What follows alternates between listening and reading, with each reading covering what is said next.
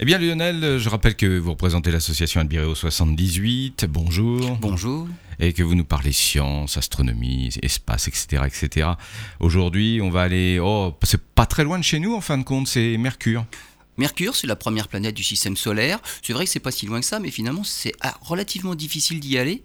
Hmm. Parce que euh, lorsqu'on voit la, on va dire la, gravitation euh, à l'image de la relativité générale, donc imaginez la grosse boule de bowling qu'on met sur un matelas, ça fait une grosse cuvette.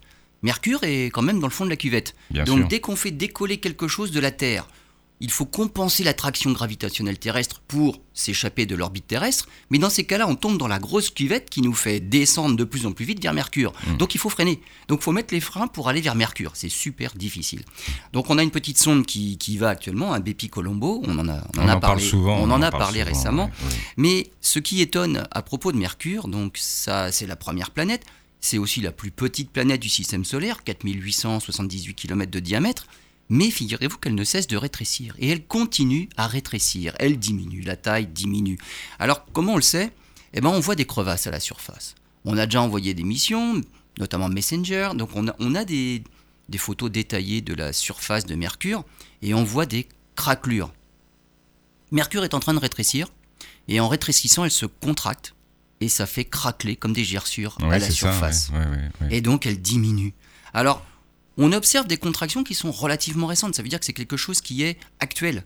Euh, on a des mouvements, par exemple, durant les 300 derniers millions d'années. C'est quand même très récent à l'échelle, on va dire, du système solaire. Alors en fait, c'est comme une pomme. En se contractant, ça se ride.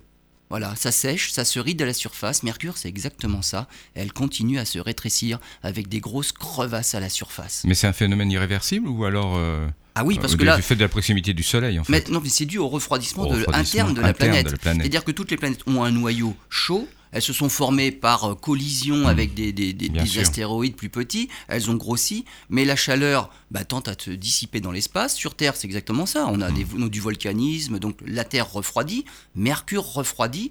En refroidissant, finalement, elle se contracte et ça fait des craquelures à la surface. Hmm. Donc, elle se contracte, elle rétrécit.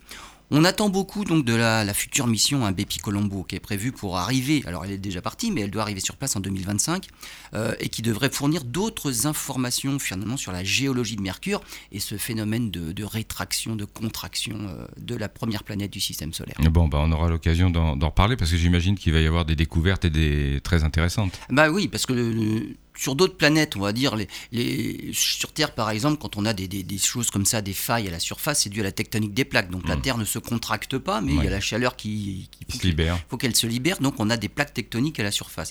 Sur Mercure, on n'a pas de plaques tectoniques, on a compris ce système de fissures, mais ben, on veut aller en, savoir un peu plus, donc il faut aller voir de plus près. Eh ben c'est noté, on se dit à bientôt alors.